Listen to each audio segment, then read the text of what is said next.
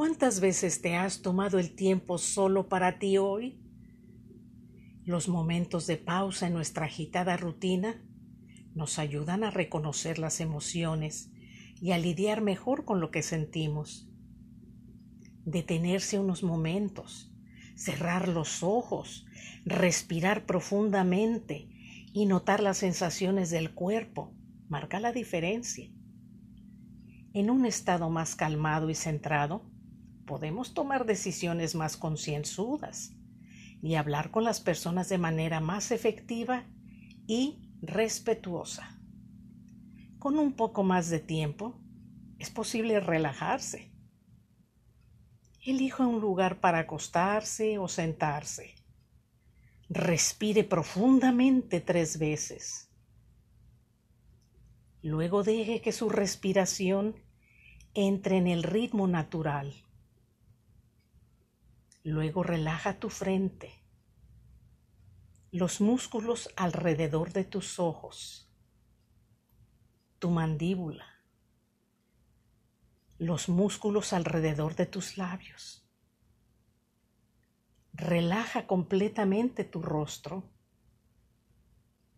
Contrae tus hombros hacia tus oídos. Inhala. Aguanta un poco y suéltalo. Hazlo de nuevo. Suelta brazos, antebrazos y manos. Inhala. Llena de aire tu pecho y suelta. Relaja tu abdomen, músculos de la cadera, muslos, piernas y pies. Solo mírate en silencio por un rato. Listo.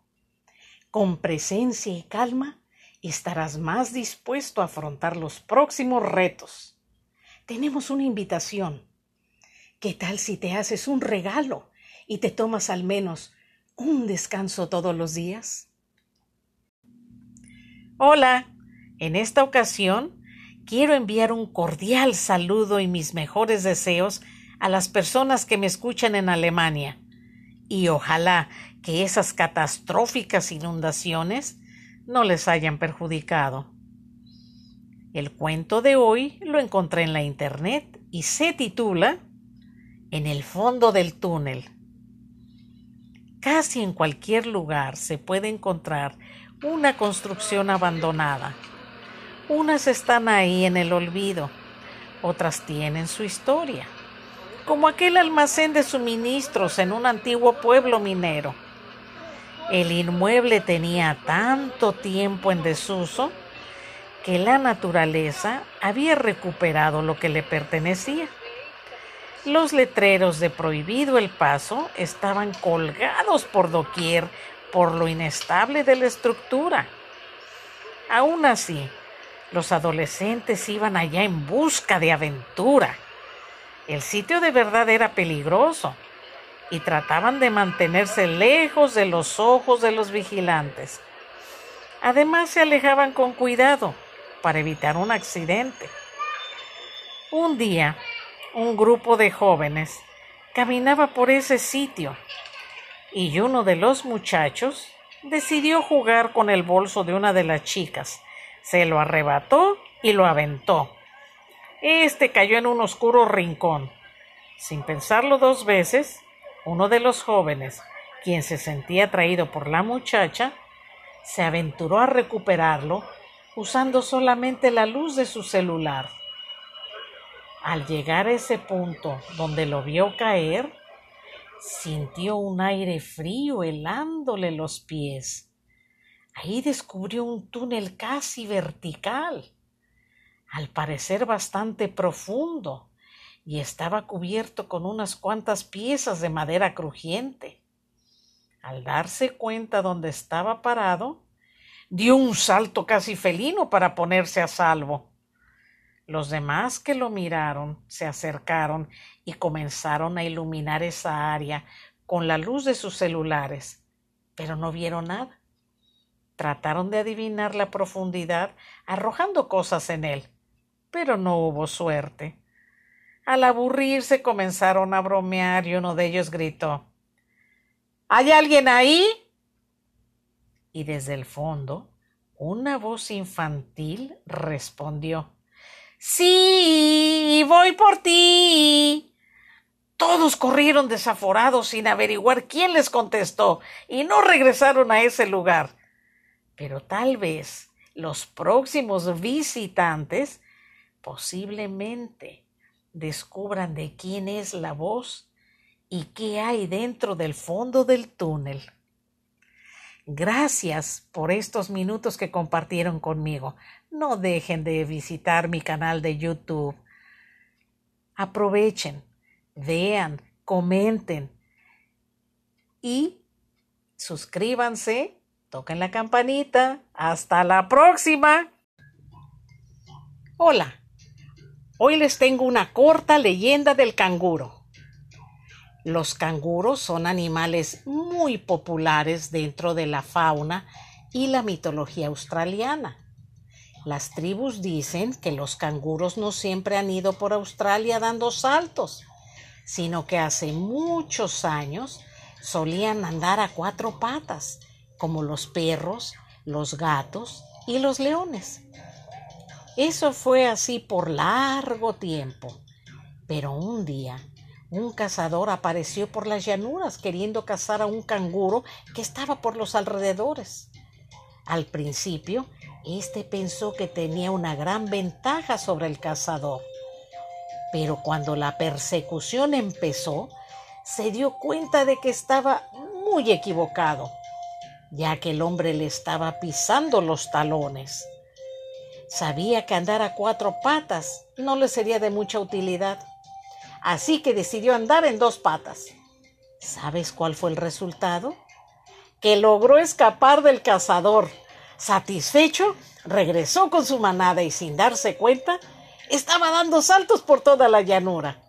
Poco a poco, él y los demás canguros perfeccionaron esta práctica y su cuerpo fue evolucionando hasta dotarlos de patas traseras fuertes y elásticas. Gracias por compartir estos momentos y por favor visiten mi canal de YouTube. Suscríbanse, compartan, comenten y activen la campanita. Esta les recordará que hay un nuevo video. Hasta la próxima. Cuento de terror. Historia de la página del diablo. Había escuchado mucho sobre aquella mítica página. Un sitio en internet dedicado a las artes demoníacas. Ahí podían verse posesiones, invocaciones, sesiones en tiempo real, el paso de distintos demonios a nuestro plano existencial y por si fuera poco, hasta se hacía pacto con el diablo. Y todo esto se realizaba en la comodidad del hogar. Las personas quienes hablaban de este sitio no tenían la más mínima idea de la dirección en la red. Por eso muchos pensaban que no era más que un cuento, otra simple leyenda urbana. Sin embargo, la voluntad de Daniel por dar con aquel portal de Internet era muy fuerte Después de un mes de investigación navegando por los sitios más extraños, apareció la página casi por sí sola. Para desbloquear el acceso, había una pregunta y advertencia. Entrar a este portal implica entregar tu alma al diablo. ¿Estás de acuerdo? Pero no había botones para elegir sí o no. En su lugar estaba un bombardeo de imágenes en las cuales se obtenía una supuesta gota de sangre que se ponía en la pantalla. Terribles gritos de dolor, angustia y miedo invadieron su habitación. Cientos de videos se reproducían al mismo tiempo, mostrando grotescas escenas de almas torturadas por distintos demonios. Había personas realizando extraños rituales Y aunque todo eso duraba solo segundos, fue suficiente para Daniel no dormir por el resto de sus días. La página no tenía ninguna X para cerrarla. Tampoco funcionó el desconectarla. Aquellos entes seguían mostrándose y en un momento de estática se materializó un ser humanoide desprovisto de piel, quien empezó a emerger de la pantalla. El demonio fue saliendo lentamente, mostrando su macabra sonrisa llena de filosos dientes. Y con eso le hacía saber el horrible futuro que le esperaba al muchacho. El aire se impregnó con el miedo de Daniel, quien habiéndose entregado al diablo desde su inicio, pasó a formar parte del elenco como otros cientos de curiosos cuyos videos servían para atraer nuevos miembros. Gracias por compartir estos momentos conmigo. Muchísimas gracias. No dejen de visitar mi canal en YouTube. Compartan, toquen la campanita, suscríbanse. Y hasta la próxima.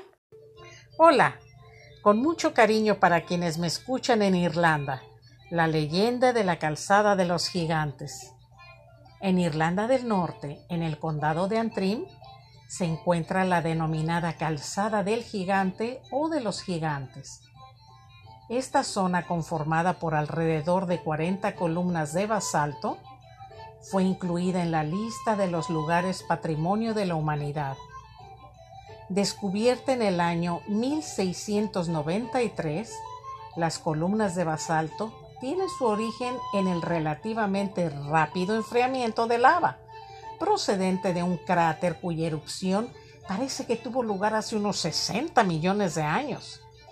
Sin embargo, como no podía ser de otra forma, los habitantes del lugar tienen su propia teoría al respecto.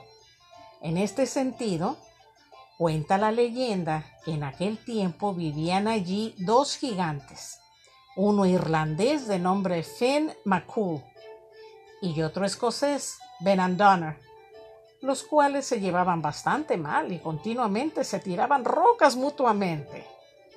De tanto hacerlo, pronto se formó un campo de roca sobre la superficie del mar, lo que dio una idea al gigante escocés, aprovechando el improvisado camino. Lo cruzaría para llegar a las costas irlandesas y así acabar con su enemigo de una vez por todas.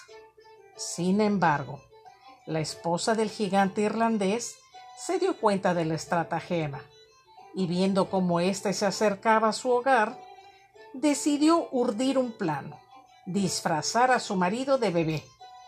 Cuando Benandonner llegó a Irlanda y vio que el bebé era tan grande, se asustó, ya que enseguida pensó que si el niño era de ese tamaño, su padre debería ser por lo menos tres veces más grande que él así que decidió huir a su casa.